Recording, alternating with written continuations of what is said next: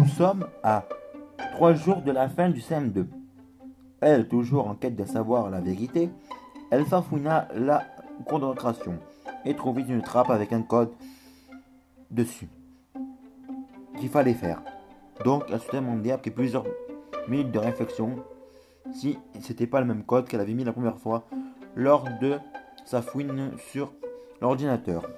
Elle n'hésitait pas une seconde et marqua 2004. Bizarrement, elle se retrouvait dans un collège, le collège d'Arc, qui était non pas à 10 minutes de chez elle. Toute contente, toute de joie, elle essaya de voir et de repérer le comportement de chacun et de chacune. Mais visiblement rien.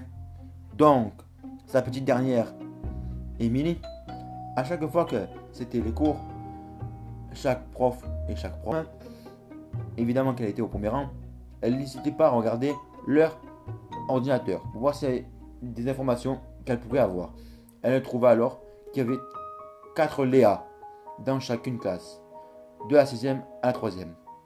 Donc, elle commença alors faire son enquête et de savoir qui était ces Léa dans le collège pour noter leur descriptif et savoir si c'était les amis de une des petites amies de Léo, son petit voisin trop canon de palier dans le quartier.